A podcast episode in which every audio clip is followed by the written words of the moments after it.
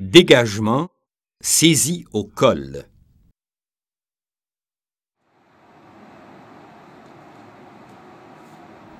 Dès le contact, il faut reculer en levant le bras pour contrôler le poignet du partenaire avec l'autre main.